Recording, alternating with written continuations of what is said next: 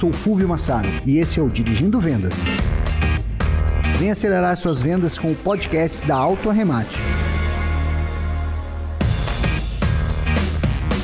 Aí, pilotos, começa agora o Dirigindo Vendas. Nosso convidado de hoje é mais que especial. É o jornalista e professor Ricardo Panessa, que já passou por vários veículos de comunicação. Foi assessor de imprensa da Federação Paulista de Automobilismo, foi editor da revista Engenharia Automotiva, da SAE, assessor de imprensa e relações públicas da Land Rover do Brasil, da iCarros e hoje é editor-chefe da revista Carga e Transporte. Sempre ativo na sua área envolvido no universo automobilístico. Uma baita carreira. Panessa, seja muito bem-vindo ao Dirigindo Vendas. Alô, Fulvio, alô, equipe do Dirigindo Vendas, muito obrigado pelo convite. É uma honra para mim participar dessa atividade e poder agregar informações ao trabalho que você desenvolve. É isso aí, Vanessa. O propósito do nosso, do nosso é, podcast, Dirigindo Vendas, é realmente compartilhar as nossas jornadas aí pelo nosso segmento automotivo. E creio que, pelo que eu conheço de você, a gente vai agregar muito para esse nosso público aí do Dirigindo Vendas.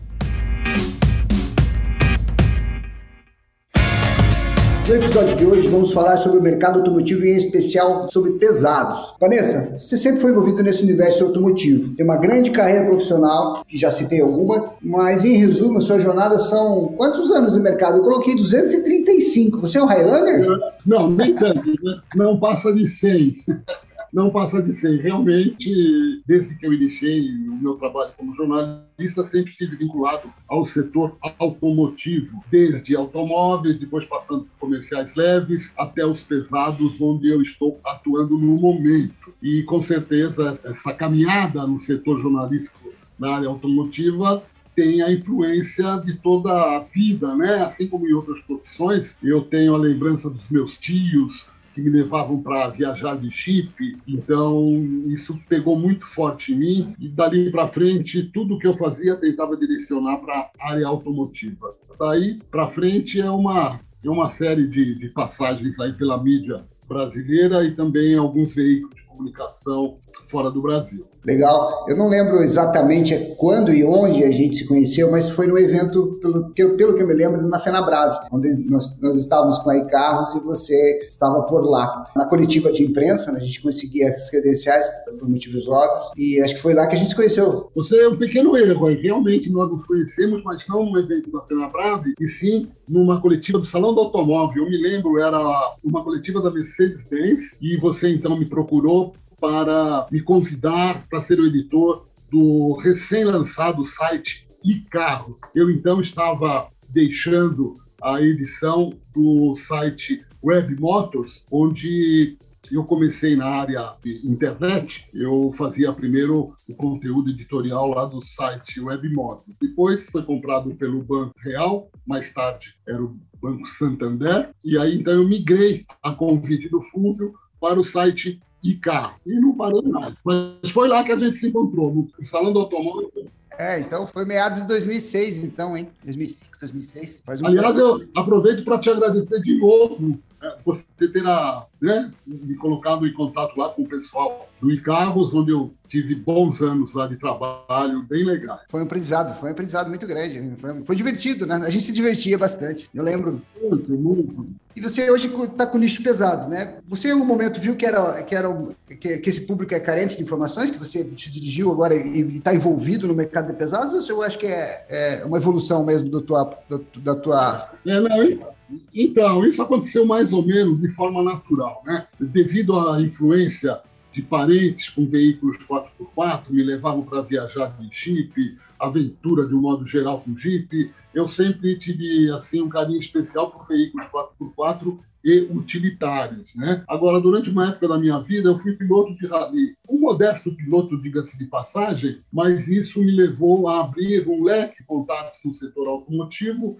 e foi nesse momento, então, que a, os diretores da Federação Paulista de Automobilismo Naquela época chamava-se Federação Paulista de Automobilismo. Hoje se chama Federação de Automobilismo de São Paulo. Eu então fui editor da Federação Paulista de Automobilismo durante muitos anos e através dos contatos que eu acabei fazendo, eu migrei né, para o setor automotivo profissionalmente. E a primeira revista que eu editei como jornalista automotivo foi a revista 4x4 e Picape, lá nos anos 80, quando ainda nem existia o mercado de importados para veículos 4x4. Só existia o Jeep Ford, a Pampa 4x4 e alguns veículos customizados, mas ainda não existia aquele né, aquele mercado efervescente como existe hoje. E da revista 4x4, depois eu migrei para o caderno de veículos da Folha de São Paulo, aí sim mais focado em veículo passeio, e dali para frente foi uma série de, de, de, oportunidades que eu agarrei com as duas mãos. Trabalhei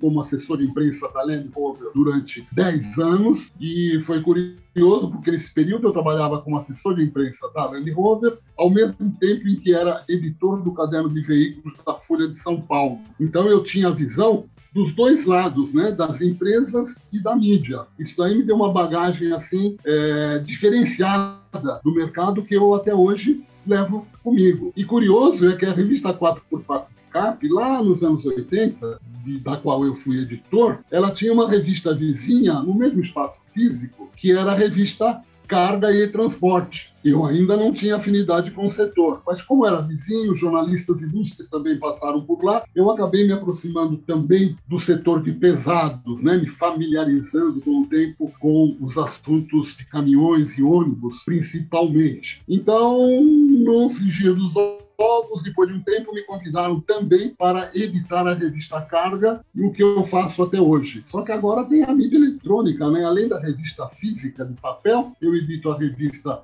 é, digital, o site e as nossas páginas nas redes sociais, basicamente focados em veículos do segmento de pesados. Mas eu aqui entre nós, aqui entre nós eu curto muito automóveis de um modo geral. É, eu sei. Eu até tenho visto que você tem dado, no meio do caminho, aí, alguma assessoria, principalmente agora no lançamento do Taos, né? Da Volkswagen. Eu vi que você participou do, do test drive. Como é que foi? Conta um pouco essa experiência aí também. Então, eu, eu presto serviço para duas empresas que prestam serviço para as grandes montadoras para treinar dealers e para organizar eventos de lançamento de novos modelos. E eu faço parte dessas empresas como instrutor levando não só os vendedores para conhecer o produto que está sendo lançado, como também clientes VIP para conhecer o veículo e passar as informações é, relevantes. Né? Com relação ao Taos, que a Volkswagen lançou há pouco tempo, foi o, o último, entre aspas, né, o mais recente lançamento da Volkswagen, eles estão fazendo uma promoção muito grande de demonstração do veículo em toda a rede. Então, todo final de semana eu vou a uma ou a outra concessionária e fico à disposição dos clientes para fazer um test drive mais detalhado, explicando as características de motor, câmbio, suspensão,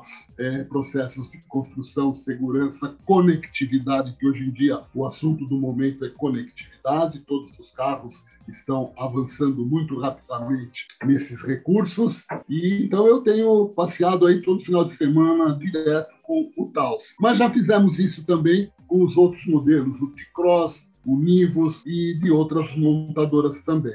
É bacana, por exemplo, quando lança um modelo novo, a gente percorre todo o país, né, em, lugares onde podemos reunir o maior número de concessionários possível e levamos os concessionários para conhecer o veículo da marca que eles representam e também os concorrentes diretos. Então a gente leva, no caso, vamos dizer, do T-Cross, nós fizemos um trabalho uh, em todo o país para mostrar para os vendedores as características do T-Cross, do HRV Honda e do Hyundai Creta, que na época eram os concorrentes diretos. Então é uma experiência bem legal, você dirige carros da mesma categoria, no mesmo dia, na mesma hora, nas mesmas condições, e aí sim você pode, e também quem está com você, perceber as principais diferenças, qualidades e muitas vezes, falhas e alguns defeitinhos de todos esses modelos. Que legal. É uma baita diversão, né? Nossa, essa parte é melhor. E mais legal do que estar num ponto fixo recebendo os dealers, então nós fizemos isso. São Paulo,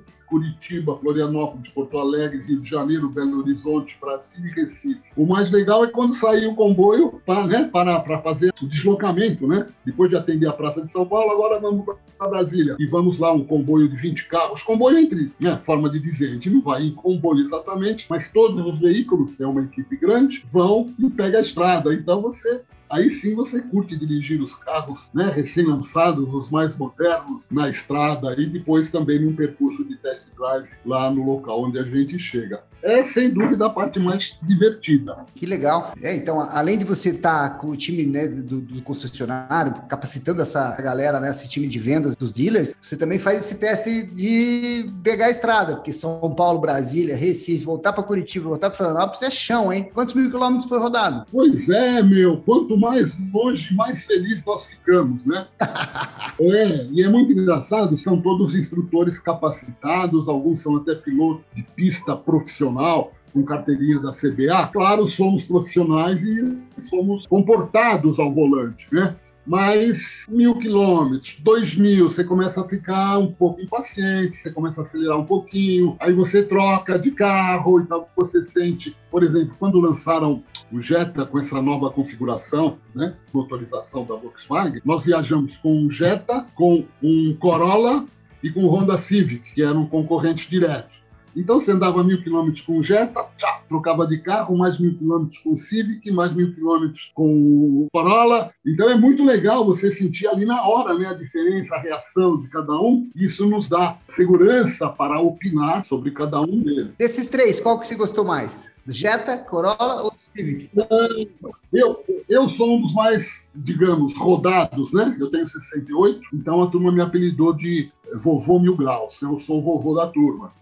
E a turma, é a turma é jovem, gosta de acelerar na estrada, com todos, né, com todo cuidado, mas chega uma hora que a turma começa né, acelerar, acelerar. E na primeira parte de uma das viagens me deram Corolla e apelidaram o carro de Vovorola, porque é um carro, é, é um modelo, aliás, é o único modelo, toda a indústria mundial que nunca foi descontinuado. O Corolla é o único modelo que vem sendo fabricado ininterruptamente desde 1948, obviamente passando pelas atualizações, né? Mas ele tem uma pecha assim de carro de tiozão, de vovô, câmbio CVT, vocês sabem, tem aquela aceleração mais lenta, mais, digamos, é, mais mansa. Então me deram, ó, o vovô, o vovô vai com o Corolla, que é um carro de velho. Olha, embora eu estivesse fazendo um job para a Volkswagen, eu posso lhe dizer que o Corolla é maravilhoso, é maravilhoso.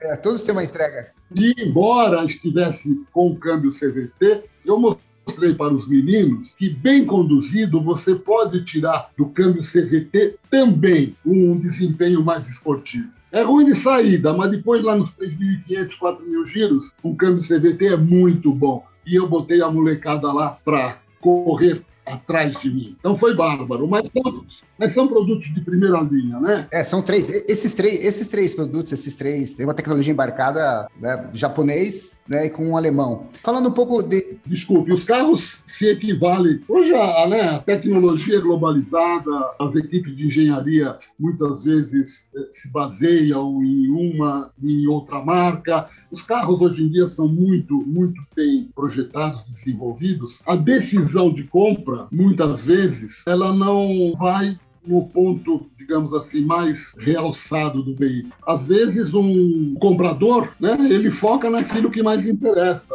As mulheres adoram design, né? As mulheres com filhos querem saber do porta-malas. Os homens querem saber da motorização e desempenho e do valor de revenda. Mas, enfim, cada um tem o seu encanto e a decisão de compra depende do foco e interesse de cada comprador. Mas são todos veículos de ponta, veículos é, modernos. Você comentou sobre o Corolla ser o único carro que está aí desde 1900 e tralalá, sem descontinuar. Mas o Ford Focus saiu de linha também, é, é, era um também mundialmente conhecido também com uma evolução muito grande, né? um tempo muito grande no mercado. Sim, sim, também. Eu não tenho detalhes sobre a vida desse modelo, então eu não, não, não, não posso opinar com segurança. Mas é um modelo bem longevo também.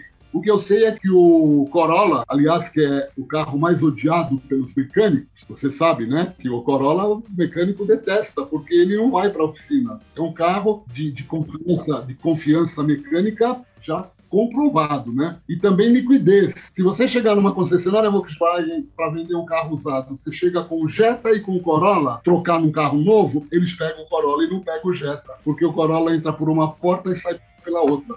E os outros modelos já tem que haver um trabalho mais dedicado, né? Mas são veículos bons, igualmente. Aproveitando que eu comentei sobre Ford, conta um pouco da experiência do garoto propaganda Panessa para Ford. Como é que foi essa, essa, essa jornada? Essa jornada vale a pena a gente colocar aqui também. Ah, então, é uma pena que eles tiraram do ar os vídeos, mas isso já faz muito tempo. Eu era um jovem de 60, de 58 anos, faz 10 anos, 11 anos. Foi lá em 2010, a Ford fez uma promoção chamada Ford Connect então ela pegou quatro consumidores padrão, né, entre aspas, e criou diversas situações com vários modelos da Ford e fez uma série, uma cerca de mais de 50 vídeos de dois, três minutos e veiculou na mídia eletrônica, cinema, televisão, depois teve a mídia impressa, com a opinião né, do, desses quatro consumidores padrão. Um deles era eu, duas mulheres, uma empresária, uma executiva, outro um artista, um músico e eu que entrei como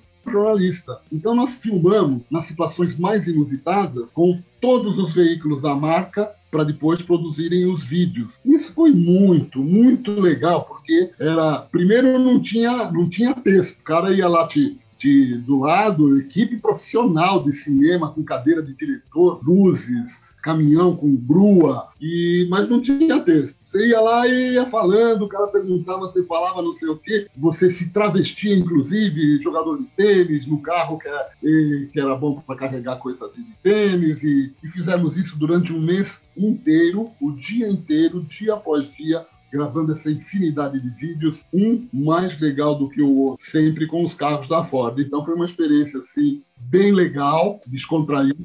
Eu lembro. Eu fiquei muito, eu fiquei muito orgulhoso. Eu tinha um amigo famoso, estava na Rede Globo, estava em todos os jornais, estava em todos os totens, né? Tinha totens também. Isso, isso, isso. Pois é, mas a fama é fugaz, meu caro. Vamos voltar para o nosso tema sobre pesados. Nós acompanhamos as suas matérias na revista Carga Transporte, sempre envolvendo e informando sobre as principais notícias e tendências desse setor, sendo uma das mais tradicionais, né? A carga pesada e a carga, carga e transporte é uma das mais tradicionais aí do mercado atualmente. Você sentiu que esse último ano aí, 2020, o mundo mesmo passando por essa pandemia e seus reflexos, o setor automotivo vem inovando cada vez mais? Eu acho como é que se, como é que se enxerga esse período que a gente vem passando, Vanessa? Então, na verdade, o setor automotivo como um todo, ele é numa ascendente que não para, né? A tecnologia, a evolução da tecnologia automotiva é uma progressão geométrica, é evolução em cima de evolução. Então, isso caminha muito rápido, tanto no setor de automóveis quanto no setor de pesados. Hoje, toda a tecnologia que existe nos automóveis, mesmo as marcas premium, também já estão disponíveis nos caminhões e nos ônibus. Então, o, principalmente os recursos de eletrônica embarcada já estão disponíveis também no setor de caminhões. A bola da vez agora é a preocupação com o meio ambiente, né? com as exigências e com as agendas mundiais de focando a, a, o esforço mundial de descarbonização dos motores, a bola da vez agora são veículos limpos.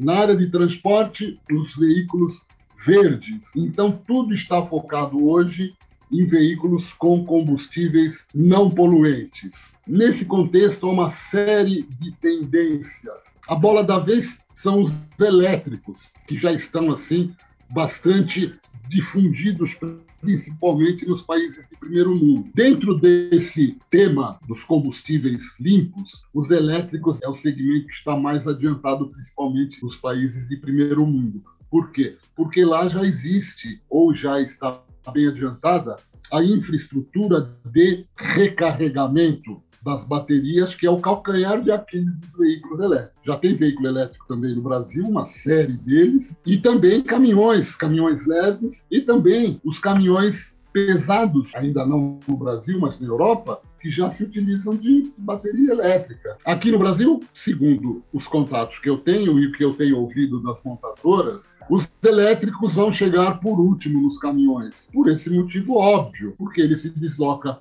longos caminhos e não tem infraestrutura de recarregar. Mesmo assim, a Volkswagen, por exemplo, depois de dois anos de testes, 150 milhões de reais investidos no processo produtivo, já está, começou este ano, já está fabricando em linha o delivery elétrico. É um caminhão leve voltado mais para a distribuição urbana ou para pequenos percursos intermunicipais, por esse motivo do problema da recarga. Agora, os grandes, como Scania, por exemplo, está investindo forte no que eles dizem ser a matriz energética ideal para o Brasil, exatamente por causa da infraestrutura mais disponível, são os caminhões movidos a gás ou biometano. A, a Scania já está produzindo e vendendo volume bastante relevante de caminhões movidos a gás ou biometano. Por quê? Porque é o mais real para a nossa, nossa condição, né? é o mais adequado para a nossa realidade, é mais fácil de introduzir, é mais fácil das transportes, porque não é só fabricar o caminhão e botar na mão da transportadora ou do caminhoneiro, ele tem que ter condições de manter aquele caminhão, de, de reabastecer e por aí afora. Então, numa, numa ordem, digamos, teórica, o foco está todo nos elétricos, seguido pelos caminhões a gás e também já está em franca ascensão a tendência dos veículos autônomos, tanto automóveis quanto caminhões. Na Europa, na América do Norte, nós já temos caminhões sem ninguém dentro. Na Suécia, o caminhão que coleta o lixo, ele vai sozinho. Um baita caminhão, sozinho andando pelas ruas, ele para num determinado lugar, vai lá, tem uma grua, pega a lata de lixo, o recipiente de lixo é especial, fica num lugar específico, o roteiro é sempre o mesmo, né? então ele já faz esse trabalho sozinho. E outros também, né? Por exemplo, o famoso recurso do Platum, eu não sei direito por que botaram esse nome, então eu vou até descobrir para falar para vocês outro dia. Platão é um comboio de caminhões, cinco, seis caminhões pesados, onde só vai motorista no primeiro caminhão, no caminhão da frente. O resto acelera e breca e faz curva de acordo com o que o primeiro faz. Mas ele anda em qualquer estrada? Não, ele anda na estrada onde tem os sensores já instalados que propiciam, né, proporcionam as condições para que eles né, executem o trabalho sem motorista. No Brasil, na América Latina, ainda é um futuro distante, mas essa tendência também está cada vez mais se tornando real. Por enquanto, no Brasil, são os veículos leves, elétricos, para distribuição urbana, mas daqui a alguns anos isso deverá se expandir. Né? Eu vi aqui também que a Anfávia fez uma, um levantamento junto com a Boston Consulting Group, o BCG, que prevê veículos pesados com essas novas tecnologias, aí, com todas essas que você falou, elétrico, combustão, gás, é, gás metano, serão de 10% a 26% até 2030 2035, ou seja, a transformação de combustível está acontecendo, isso é, é uma, uma realidade, né? É, a, gente, vê ensaios aí, a Jack Motors com os, os caminhõezinhos leves elétricos já rodando, já, já com a Ambev investindo, enfim, é uma, uma, uma realidade, né? A, a, já a questão dos, dos carros eh, sem condutor, isso, como se falou aqui, para chegar ainda precisamos corrigir um pouco nossas estradas. Pois é, exatamente, já tem várias empresas utilizando em suas frotas é, modelos elétricos. O problema inicial é o custo, né? Porque, para você ter uma ideia, um delivery a diesel custa cerca de 300 mil. O mesmo delivery elétrico custa 800 mil. A fabricante justifica, lógico, não tem como, né? Está começando agora os investimentos, etc. Com o passar do tempo, esse valor deve diminuir. Mas, por enquanto, quem vai investir nisso só vai obter retorno do investimento no veículo elétrico daqui cinco anos, né, quando ele abateu o investimento inicial. Mas é uma tendência que não tem volta. Tanto é que o Abib lá, né, que hoje ele controla a Jack, ele também ele trouxe uma caminhonete padrão Ranger, padrão Hilux, elétrica, custa 370 mil. Quer dizer, são os famosos nichos, né? Por exemplo, lá na, na ilha, como é que chama aquela ilha lá no Nordeste? Fernando de Noronha. Em Fernando de Noronha já é proibido. Ou na Europa é comum, hein? Tá cheio de cidade que carro a diesel, gasolina não entra, só entra veículo elétrico. Essa tendência vai chegar no Brasil cedo ou tarde. Por exemplo, na em Fernando de Noronha já estão fazendo uma experiência, lá não entra veículo movido a, a, a, combustível fóssil. A Renault, muito esperta, foi lá e ofereceu uma frota de Twizy. O Abib foi lá, aproveitou e vendeu uma frota de... Os nomes dos utilitários da Jaque é tudo T, não sei o que, T3 e não sei o que lá, que eu não guardo de cabeça. Mas também está vendendo para né? Então já está aparecendo cliente que precisa desses veículos independente do valor, porque existe também a pressão da sociedade em cima das empresas para cumprirem as agendas de descarbonização. A, Anfávia fez uma belíssima apresentação sobre isso e deixou bem claro para atingirmos um nível né, seguro de, de, de descarbonização da atmosfera, não vai ser a indústria automotiva que vai resolver, porque a indústria automotiva representa uma porcentagem muito pequena desse problema de aquecimento global. Mas não tem como recuar. A indústria automotiva também tem que ir por esse caminho. Por enquanto, as fabricantes de veículos pesados estão mais tendendo para o gás biodiesel, é, biometano e também as células de combustível, né? Que usa hidrogênio, que também estão avançando rapidamente as pesquisas e as experiências por aí. Mas tudo isso vai trazer bastante investimento, né? Nessa mesma, nessa mesma linha da, da Anfávia, esse comunicado da Anfávia, nos próximos 15 anos vão, vão acontecer investimento na casa de 150 bilhões de reais. Então, isso vai oxigenar um pouco, obviamente, as, as isenções né, pra, de, de PVA e, e, alguns impostos aí, pode ser que isso aí tenha um crescimento mais rápido. É, na América do Norte, o governo oferece altos incentivos, descontos assim bem atraentes para quem adquire um carro elétrico, né? Agora, os elétricos são bem polêmicos, na verdade, você deve saber, Há uma corrente de né, corrente assim bastante bastante capacitada de engenheiros e jornalistas que são contra os veículos elétricos, usando como como foco não poluição, né? E eles alegam não o processo produtivo das baterias, né? A fabricação, a exploração do lítio do níquel e de outros eh, minérios, outros minerais presentes nas baterias, são altamente agressivas para a natureza. Alguns desses produtos são explorados em países do terceiro mundo com mão de obra quase escrava, com mão de obra infantil, né? E depois, lá na frente, o descarte dessas baterias. Hoje, para você jogar uma pilha de lanterna fora, você tem que ir num lugar especial aí. Bateria de telefone, de computador, não é qualquer lugar que você pode jogar fora. Agora imagine daqui oito anos, o prazo, o prazo que os técnicos dão de duração habilidade de uma bateria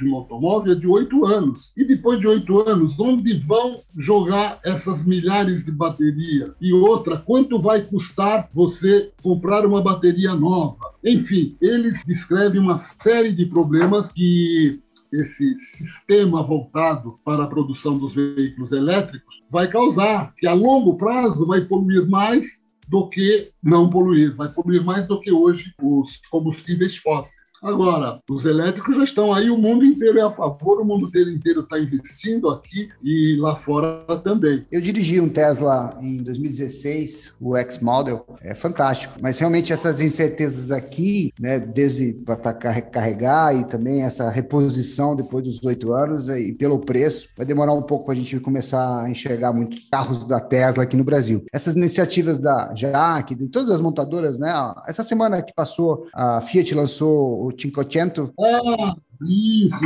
isso. O 500 agora é elétrico, 400 paus. É para os apaixonados pela carroceria, pelo modelo, porque... Mas também tem esse lançamento desse modelo, também tem com a imagem da empresa, entendeu? Às vezes eles não estão, lógico, é marketing, eles têm que ter o carro lá essa opção, né? Mas a Renault está bastante adiantada nisso e tem, tem vários modelos, tem o Twist, tem o Z, né? E enfim, essa tendência é irreversível, apesar dos problemas que alguns apontam, né?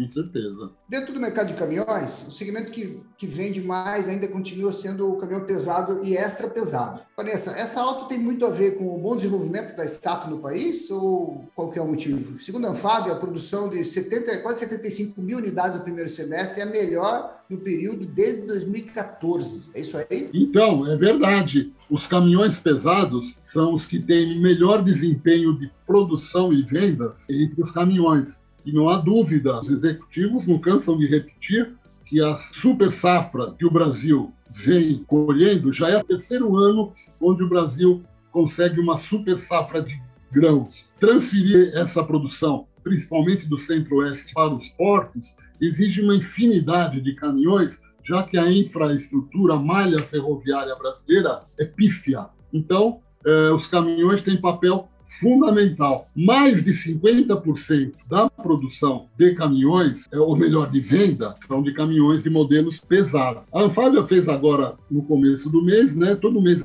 ela faz uma coletiva apresentando os números. Esse mês de julho foram vendidos 14.800 caminhões, 51% caminhões pesados. No acumulado até julho, já foram anotados 70.700 caminhões. Em 2019, o Brasil era considerado o quarto maior mercado do mundo para caminhões. Naquele ano, em 2019, foram produzidos no Brasil 115 mil unidades. 2020 é, é, é, café com leite, como falo. Não dá para contar porque 2020 foi aquela loucura da pandemia, então as vendas, produção, foi aquele caos que todo mundo já sabe. Então 2019 não é referência de mercado, né? E 2020 para trás, sim. Mas com 70.700 veículos vendidos até julho, com 14.800 vendidos só em julho, se continuar nesse ritmo, até dezembro nós vamos superar a marca de 115 mil e provavelmente vamos manter ou até subir um posto no ranking mundial de produção de caminhões pesados. Então, não só o agronegócio impulsiona as vendas dos caminhões pesados, mas também a retomada das atividades de infraestrutura, mineração principalmente, que estão puxando as vendas de caminhões pesados. Agora, e os outros 50%? Os outros 50% são de modelos leves. Caminhões de categorias leves. Por que está vendendo tanto? Porque o e-commerce teve um avanço, um crescimento exponencial. Né, com o aumento das vendas online pela internet, também aumentou a demanda para transportar esses produtos e entregar para o cliente final. Tal, a tal do last mile, né? O cara pega lá no depósito e vai entregar caixinha, caixas médias e caixas grandes, onde os veículos leves, lógico, são mais úteis, mais práticos. Então, bombou venda de, de, caminhões leves e também de comerciais leves. Os VUCs, né, veículos de entrega urbana, as vans, os furgões, isso tudo está em alta. Dizem os executivos das fábricas de caminhões que, ao contrário do que está acontecendo com os automóveis, as fábricas de caminhões não vão parar a produção. Toyota anunciou antes de ontem que vai parar de novo a produção da sua fábrica no interior de São Paulo, onde ela faz o Corolla e o Corolla Cross. A Renault acabou de avisar, depois de adiar a volta da fábrica aí de Paraná, ela adiou de novo até o dia 28 de agosto o retorno, está tudo parado. A, a, fábrica da GM em Lavataí está parada desde março deste ano. Não produziram um veículo lá na fábrica gaúcha da GM. Tanto é que a GM perdeu a liderança do mercado que ela tinha com Onix, perdeu para a Fiat, porque eles estão parados. O que, que acontece? Faltam componentes componentes, principalmente é, semicondutores. Atualmente se fala muito na crise dos semicondutores. Para você ter uma ideia, segundo Luiz Carlos, que é o presidente da Fávia, Luiz Carlos Moraes, eu não aguentei e perguntei, pô, mas com semicondutor, quantos semicondutores precisa um carro a ponto de não poder terminar a, a produção do carro por falta de. Ele falou: em média, um carro premium tem, leva cerca de 600 semicondutores chips, né? principalmente agora com essa conectividade, eletrônico, é tudo eletrônico, semicondutores. E os grandes fabricantes de semicondutores estão na China. A China tem uma produção altíssima de, de veículos e o mundo inteiro está em crise com falta de semicondutores, mas não só, faltam é, polímeros, falta borracha, falta pneu e outros insumos. Então as fábricas de, de automóveis, várias delas, para pararam durante um período menor ou maior, Volkswagen parou, GM está parada, Renault, Toyota e outras, porque, e ainda sem contar as fábricas que fecharam, né? Ford foi embora, fechou Bahia, fechou São Bernardo, então esse é um problema que reflete na produção. Então a produção cai, as vendas também, o pessoal na concessionária fala, o pessoal vem aqui comprar, eu não tenho carro para entregar e nem sei quando é que eu vou entregar, né? Nos caminhões, segundo os executivos, não se tem notícia que alguma fábrica parou. Porém, eu tenho informações de transportadores que estão lá com a grana cheio de carga para levar, preciso de mais caminhão, comprei o caminhão, mas a previsão de entrega vai lá para frente, não se sabe direito quando. Quer dizer, eles não pararam, mas estão administrando o volume disponível de componentes e de insumos para poder produzir de acordo com aquilo que eles têm. Então, estão trabalhando em menos um turno, estão dando férias coletivas, mas para a, a, o mercado não pararam, né? Mas eu sei que as entregas estão mais lentas, provavelmente devido à queda no volume de produção. Mas vai bem, em comparação com automóveis, caminhões vai muito bem. Quem está ferrado mesmo são os ônibus, né? Os ônibus estão em derrocada total em volume de produção e vendas. O que segura o mercado de ônibus é o programa Caminho da Escola, né, do governo, que continua demandando geralmente ônibus, né, chassi de ônibus pequenos. E também o fretamento. Aí o volume de, de passageiros do transporte urbano, nas viagens intermunicipais, todo mundo com medo da Covid, mas com isso, as empresas tiveram que investir nos ônibus de fretamento para ir buscar o funcionário dela e trazer até o local de trabalho e, e voltar. Mesmo assim, para você ter uma ideia, em julho, é, julho, em julho foram vendidos 1.300 chassis de ônibus. 1.300 é pífio para um país do tamanho do nosso. Mas me, responda uma coisa, Vanessa. Se tem, se falta chip, se falta semicondutor para o mercado automóvel, eu sei que proporcionalmente, né, a tecnologia embarcada num carro premium que vai mais de 600 semicondutores não pode se comparar a um caminhão, apesar de que os caminhões estão seguindo também a mesma lógica, né, de tecnologia embarcada que também deve usar uma quantidade tão grande quanto um carro premium de semicondutores. Como é que não falta para eles ou eles estão só brincando mesmo com a, com a questão aí de, de elasticidade de entrega e sem dar muita mídia para que não vai parar? então, olha que curioso, a Marco Polo, eu falei com a Marco Polo há um mês e meio atrás. Marco Polo você sabe, é, é carroçador aí no sul, né? Eles produzem as carrocerias. Marco Polo, Marco Polo, Caio, mas enfim, lá o diretor da Marco Polo falou: não, nós não vamos parar porque nós estamos estruturados com um volume normal de semicondutores ou de peças. Meu, essa semana, exatamente essa semana, essa semana já recebi aqui o comunicado. Marco Polo está suspendendo a produção por tempo determinado por falta de insumo. Não fala o que está faltando, mas também parou. Agora, que os caminhões, né, as fábricas de caminhões estão fazendo exatamente, eu não sei. Não tenho notícia de que parou alguma fábrica de caminhão, mas eu tenho notícia, inclusive hoje eu estive com um frotista. Ele tem uma grande empresa de carretas, né, de implemento rodoviário. Ele falou: Meu, não tem o caminhão para colocar os implementos rodoviários, está faltando o caminhão. O pessoal lá da transportadora que usa as minhas carretas tem coisa para transportar, mas não tem caminhão para colocar a carreta em cima. Pô, se não tem caminhão, é porque está faltando peça. Por que, que não tem? Então tem os dois lados da história. Embora os números estejam em ascensão, de julho para junho, o aumento foi de 1,1%. É pouco, é pouco, mas é significativo nesse contexto. Tanto é que o aumento na produção e venda de caminhões vem crescendo desde o começo desse ano. Começou a vacinação, a coisa equilibrou um pouquinho, as vendas aumentaram, produção também, mas mesmo assim tem transportador que reclama que comprou caminhão e não sabe direito quando é que vai receber. Agora, se é por falta de semicondutor ou de borracha ou produto lá de polímero, eu não sei, eles não dão esse nível de detalhamento. Mas oficialmente caminhão não parou e está e tá vendendo cada vez mais. Vanessa, muito bom. Vamos para o nosso papo remate. Passado, Vanessa, assim que lançou o modelo 500 RSD da Mercedes, você fez um teste dirigindo dentro da área interna da fábrica. Conta pra gente como foi essa sensação. A gente viu que o modelo ganhou itens voltados para desempenho, segurança, segurança ativa nas estradas. Como é que foi essa experiência aí? Conta para nós. Então, essa parte dos test drives são, assim como aquelas viagens que eu mencionei, são as mais divertidas. Antes da pandemia, era comum as empresas nos convidavam, a nós jornalistas, para experimentar, não testar, né? Teste é um termo assim genérico, né? Não é um teste, teste com equipamento, é uma impressões ao dirigir, né? Dos seus produtos. A maioria das vezes na pista interna. Pô, dirigir na pista da Volkswagen lá em Resende, por exemplo, pô, meu, é uma viagem off-road, porque tem tudo, tem tudo. A pista tem subida, descida, buraco, curva, é enorme. Então você fica dirigindo lá dentro, é como se estivesse realmente numa estrada. É muito legal. E quando é possível, eles nos levam, por exemplo, frequentemente a, a, a Mercedes nos leva para dirigir os seus caminhões num percurso aberto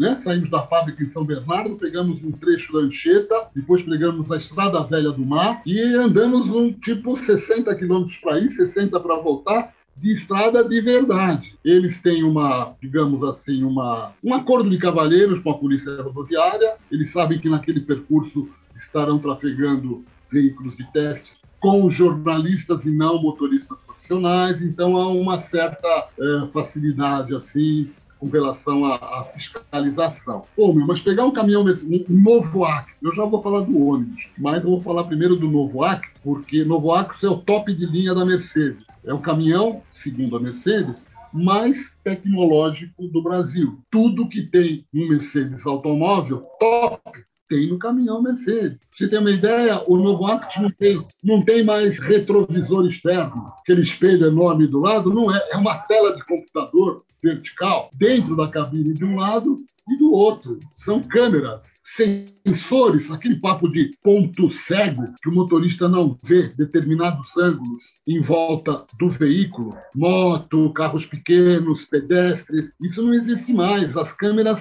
te mostram dentro da cabine toda, toda a lateral. Eu estou falando isso do novo Actros porque foi uma experiência mais longa. Eu peguei a estrada, caminhão com 50 toneladas da caçamba, e eu experimentei na prática os recursos que ele oferece. Por exemplo, o tal do ACC. O ACC é o controle de velocidade de acordo com o veículo da frente. Então, vamos lá, o meu caminhão vai a 60 por hora, é a velocidade dele, e eu quero manter uma distância de 10 metros do carro da frente. Enquanto o carro da frente, caminhão, seja lá o que for, estiver a 60 km, eu não preciso ter caminhão, vai a 60 km. O cara do caminhão da frente tirou o pé e o caminhão dele caiu para 30, eu também não preciso fazer nada, o meu vai diminuir para 30 pista da frente, eu volto para 60. Ele parou, o meu caminho parando, se tiver que parar total, vem um aviso, freio, freio, freio, e se eu não frear, ele freia. Ele freia. Claro, se eu tiver numa descida sem a banguela, também não é assim. E houve até um momento em que eu estava saindo da Ancheta para pegar o Rodoanel e um carro veio pela direita, eu não vi o carro, não, não tinha como eu perceber o carro. Nossa, o alarme entrou em ação, a, a câmera mostrou e eu consegui manter o curso sem, sem nenhum problema. Todos esses recursos eu também experimentei no ônibus, só que dentro do pátio da montadora por motivos técnicos de segurança, mas dirigir um caminhão ou um ônibus top é a mesma coisa do que dirigir um automóvel, guardadas, obviamente, as devidas proporções de tamanho e peso e de aceleração e frenagem, que é muito mais lenta. Mas todos os recursos eletroeletrônicos que tem nos automóveis já tem nos caminhões de ponta. O ônibus a mesma coisa e mais ainda, porque o ônibus está carregando pessoas, vidas. Então todos os recursos de segurança estão sendo introduzidos nos ônibus modernos. Tipo assim, tem um sensor que lê a sua pálpebra. Se ela começa abaixar de um determinado nível, ele vai começar a tocar lá uma buzina. Em alguns automóveis já tem isso também, no caminhão não tinha, ele só lê a tua pálpebra e avisa, pare e aparece uma xícara de café no painel. Para, vai tomar um café que você está dormindo. Automóvel, tem um modelos já na Europa, detecta que o motorista está cansado, ele não é, ele encosta. Mesmo sem você querer, ele encosta, vai diminuindo e para automaticamente, porque ele notou que o motorista está cansado. Bárbaro. Vanessa, agradeço muito a tua participação aqui conosco. Foi um bate-papo muito legal. Volte sempre. A gente vai voltar com outros temas com o Ricardo Panessa. Ricardo, muito obrigado. Legal, Fúvio, muito obrigado viu, pelo convite. Eu acho bacana poder expor as ideias assim é, falando né, verbalmente, eu que venho da velha guarda de jornalistas que escrevem, e hoje em dia há uma demanda muito grande por informações através de áudio, né?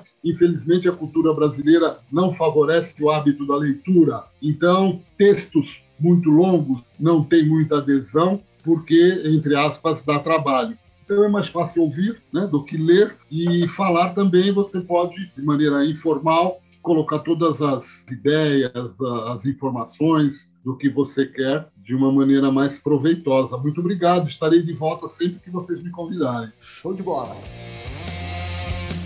Chegamos ao fim desse episódio, mas você pode ouvir os episódios já lançados em dirigindovendas.com ou também por aqui mesmo. Siga nossas redes sociais e até o próximo episódio. Esse podcast foi produzido e editado nos estúdios da Audio Edge, uma empresa Cisneiros Interactive.